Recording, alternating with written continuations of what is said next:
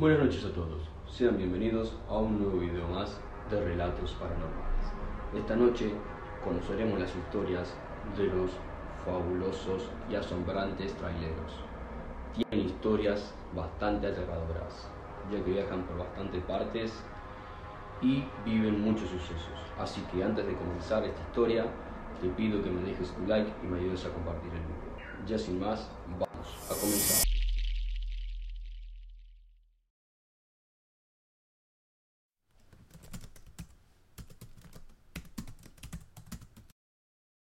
En el fascinante mundo de los traileros se ven cosas meramente increíbles de todo tipo. Los sucesos paranormales abundan en las carreteras así como de cualquier otra índole y lo que voy a contarles le sucedió a una persona de nombre Fidencio. Él me lo contó tal cual yo se los voy a narrar. Lo conocí precisamente en la carretera. En esa ocasión yo viajaba con mi familia iba de visita para con los suegros. De repente a mi auto le empezó a salir humo del motor y miré que la aguja que marca la temperatura en el tablero estaba en rojo hasta el tope. Íbamos cruzando por un paraje boscoso muy solitario y me tuve que orillar en un vado que había a un lado de la carretera. Me bajé y levanté el cofre para revisarlo esperando encontrar la falla. Eran como las cuatro de la tarde. No faltaba mucho para que se hiciera de noche y no podía estar en ese lugar tan solitario con mi familia. No sabía mucho de mecánica, pero esperaba que se hubiese desconectado una terminal del poste de la batería o que solo se haya calentado por falta de agua en el radiador. Al revisarlo, aunque le salía mucho humo, no pude encontrarle el desperfecto, la situación se había puesto un tanto crítica porque el poblado más cerca estaba a muchos kilómetros de distancia de donde nos habíamos quedado tirados. La única opción era llamarle a algún mecánico, pero al tratar de hacerlo nos dimos cuenta que estábamos en una zona muerta porque los celulares no tenían cobertura y nos empezamos a preocupar mi señora y yo. En eso a la distancia vimos que venía un tráiler. Al ver el auto con el cofre levantado y que mi esposa y yo estábamos tratando de repararlo, el conductor del enorme camión se paró adelante de nosotros. Luego que llegó hasta donde estábamos dijo llamarse Fidencio preguntando qué le había sucedido a nuestro vehículo. Rápidamente le explicamos el por qué nos habíamos detenido entonces, fue a su camión y regresó con una caja de herramienta, se metió por abajo del carro y en cuestión de minutos salió. Con la manguera que va del radiador hacia el motor que evita el calentamiento, estaba rota de uno de sus extremos y nos dijo que ese era el problema por el cual se nos había calentado porque se le había tirado toda el agua del radiador. Luego de cortarle el extremo dañado se volvió a meter abajo y en cuestión de 10 minutos la volvió a colocar solucionando nuestro problema, Después sacó de su camión un galón de 20 litros con agua y se lo vació a nuestro radiador. Nosotros agradecidos le dábamos un poco de dinero. La verdad nos había librado de una situación muy complicada. Pero no lo aceptó, nos dijo que afortunadamente le había salido ese viaje a última hora. Tal vez había sido una coincidencia del destino para poder ayudarlo. Todavía se dio tiempo para contarnos una asombrosa historia que había vivido varios años atrás precisamente en esa carretera unos kilómetros adelante. Antes de empezar a contarme emocionado sacó una cajetilla de cigarrillos y me ofreció uno. Después de encenderlos empezó a narrarnos lo que le sucedió. Hace algunos tres años venía por esta misma carretera para entregar una mercancía a Querétaro y cinco kilómetros más adelante miré que había un accidente de un autobús. Se había volcado y por lo que vi al parecer había varios fallecidos porque la ambulancia estaba levantando algunos cuerpos cubiertos de pies a cabeza con sábanas blancas. La policía no dejaba detenerse a ningún vehículo para evitar que se hiciera mucho tráfico.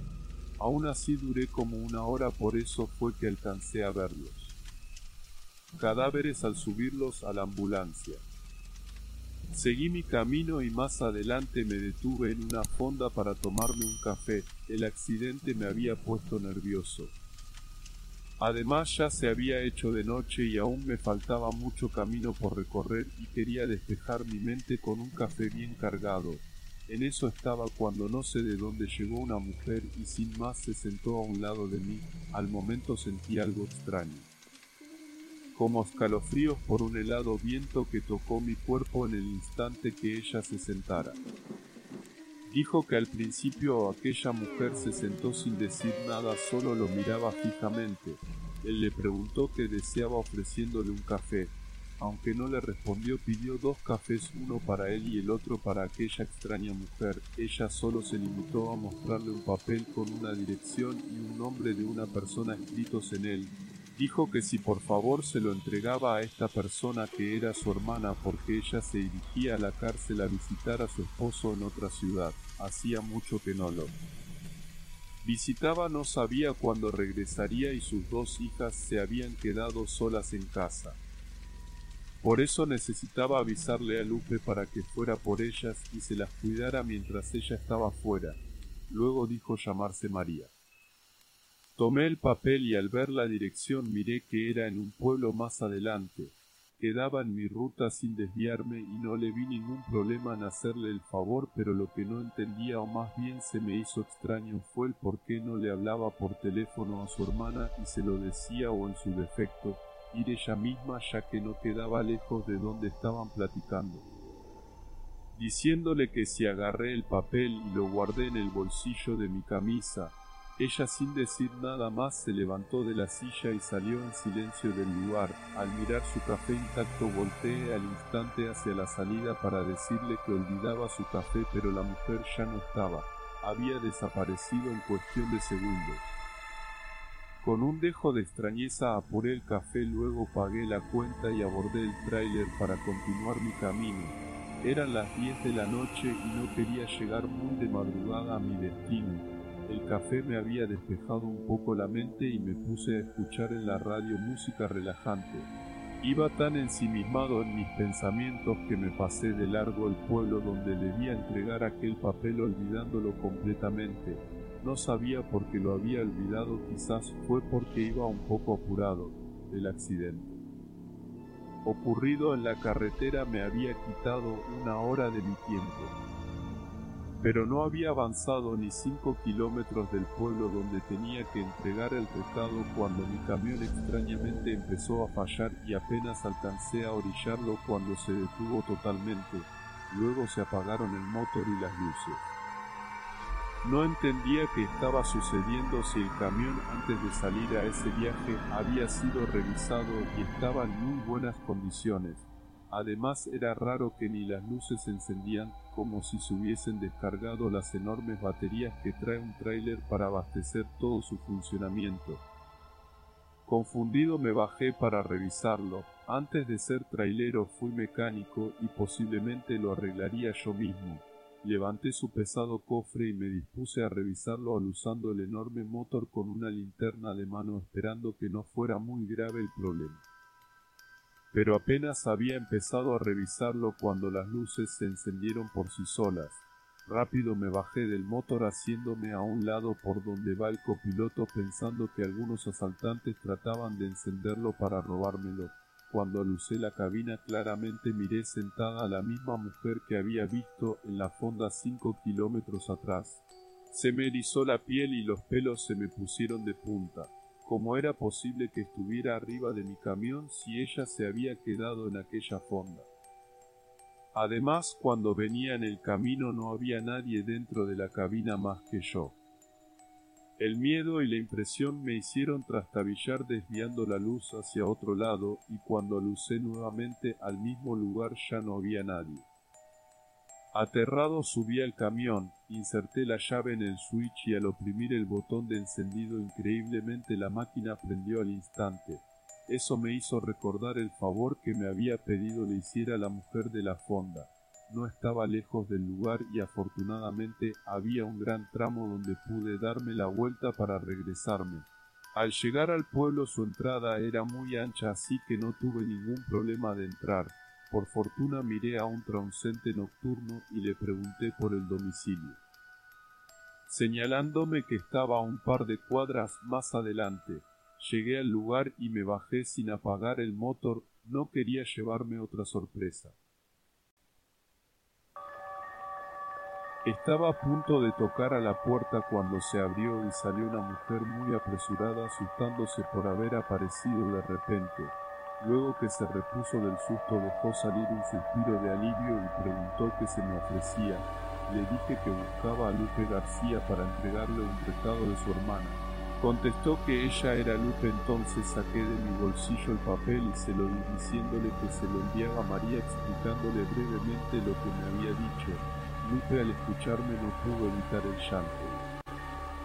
Me dijo que precisamente iba por sus sobrinas ya que le acababan de avisar que su hermana María había muerto en un accidente en el autobús cuando iba a visitar a su esposo a la cárcel. Al escucharla quedé plasmado puesto que había muerto en el accidente cuando yo iba en la carretera mucho antes de que la viera en la fonda.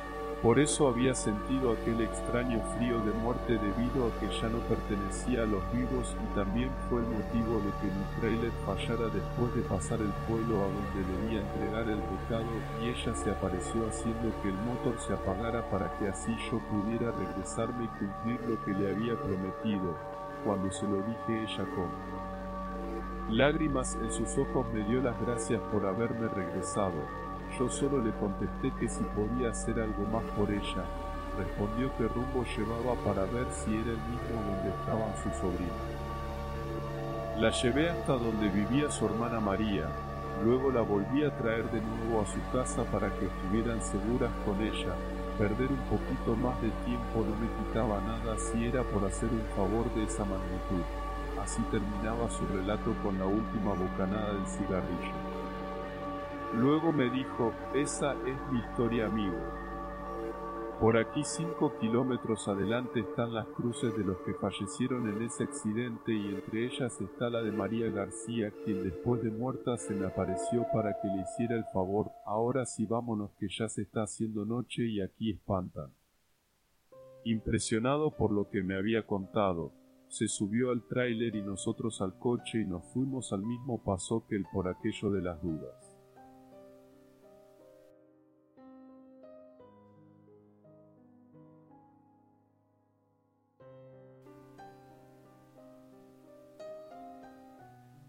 Desde niño me gustaban los trails, sus imponentes figuras y el ruido de sus potentes motores llamaban tanto mi atención que soñaba con ser chofer de uno algún día.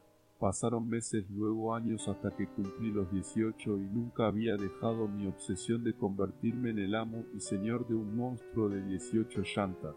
Por eso primero aprendí a conducir automóviles, a esa edad trabajaba de mesero en una fonda que estaba ubicada a un lado de una carretera y precisamente los traileros camioneros eran los que se detenían para comer algo o tomarse un café para descansar debido a que manejaban grandes rutas.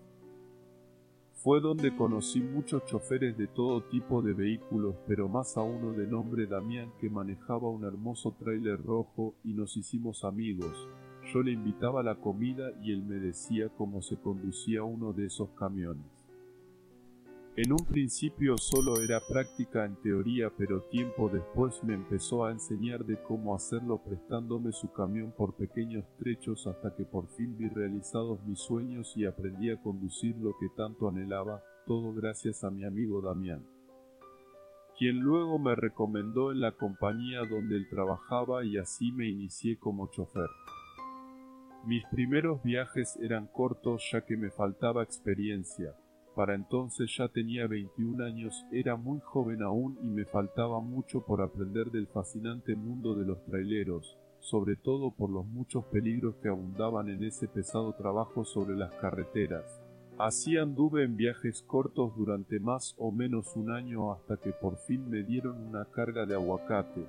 Debía salir de Michoacán a Tijuana, la ruta sería larga por lo que un día antes me mandaron a descansar para que estuviera fresco a la hora del viaje. Al día siguiente, cuando terminaron de cargar el camión, antes de dar marcha al motor mi patrón me dijo que tuviera mucho cuidado porque el camino al menos en Michoacán se conformaba de casi pura sierra y había mucho vandalismo en la carretera sobre todo los traileros, los detenían en medio de la nada para robarles la mercancía. más por la carga que llevarás debido a que el aguacate es algo muy preciado en estos tiempos. Lo que me dijo me puso algo nervioso, pero disimulé bien para que no lo notara y le dije que no se preocupara, llegaría bien a mi destino. Dicho esto, subí a la cabina, encendí el motor y me puse en marcha. Ya en la carretera prendí la radio buscando una estación donde pusieran música relajante y así conduje durante mucho tiempo. Al cabo de unas seis horas el sol se ocultó y empezó a salir la luna. Era tiempo de invierno cuando oscurece temprano y me tomó la noche en plena sierra. Dos horas después ya no se veía nada. Solo los tupidos árboles a los lados al aluzarlos con mis faros en aquella solitaria carretera. Un poco nervioso por aquello que me dijo el patrón, seguía conduciendo y escuchando. Música pronto saldría del límite de Michoacán y eso me aliviaba un poco. Allí era donde estaba el peligro por los asaltantes saliendo de ese lugar, lo demás sería pan comido. Con esos pensamientos iba, cuando de repente vi que entre la oscuridad algo se me atravesó y sentí como un golpe. Pensé que había sido algún animal, orillé el camión y me detuve. Tomé una linterna y con mucha cautela me acerqué a donde había sido el percance y casi se me sale el corazón cuando alucé a una mujer tirada a un lado de la carretera. Era lo que se me había atravesado. Asustado al mirarla muy golpeada le tomé el pulso para ver si aún estaba con vida y el alma me regresó al cuerpo cuando noté que respiraba. Entonces la levanté para subirla al tráiler y llevarla con algún doctor al pueblo que estuviera más cercano esperando no se me muriera en el camino y fuera. A parar a la cárcel. Retomé mi travesía mirando de vez en cuando a la mujer que se veía muy joven a pesar que la sangre le cubría gran parte del rostro. Miré que sus ropas estaban rotas y supuse que era por el golpe de mi camión.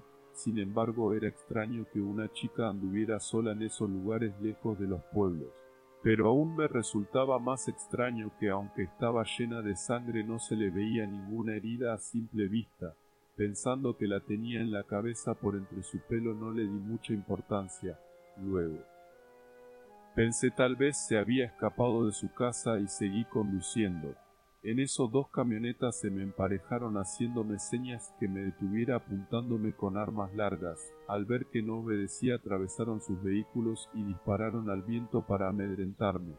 Creyendo que era por la muchacha que traía conmigo herida me detuve y les dije que no había sido mi culpa porque ella se me había atravesado, pero ni caso me hicieron y dos de ellos me recibieron a golpes arrodillándome en el piso.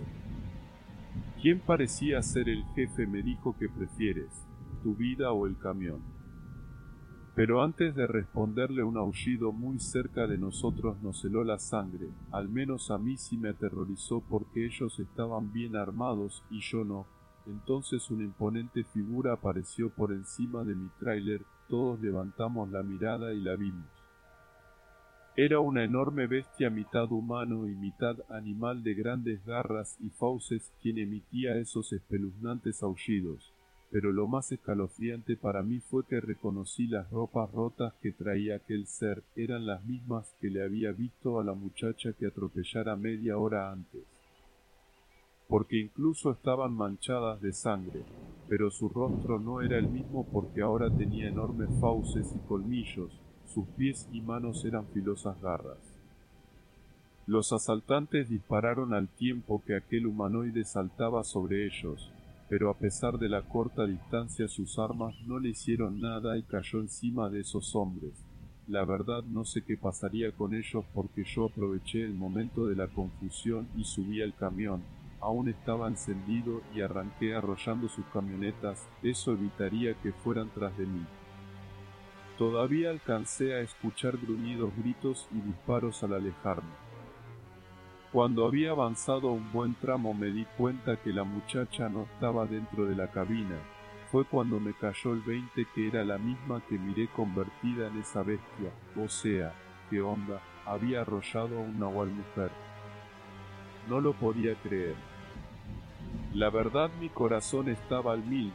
Necesitaba llegar a un pueblo para tomarme un café frío bien cargado con coca para calmar mis nervios. Por fortuna pronto llegué a un pueblito en el que a las orillas pegado en la carretera estaba un paradero tipo restaurante para los choferes y respiré aliviado por eso. Aunque era de noche aún estaba abierto. Al bajarme del tracto camión me di media vuelta y quedé de frente con la muchacha que arrollara en la carretera. Quedé frío sin poder moverme recordando en lo que se había convertido pensando que iba por mí por haberla atropellado pero solo me miraba fijamente. Pude notar que sus rasgadas ropas estaban más llenas de sangre que antes, pero no tenía ninguna herida, incluso ni de las balas que le habían disparado momentos antes. ¿Qué carajos o quién era esa chica?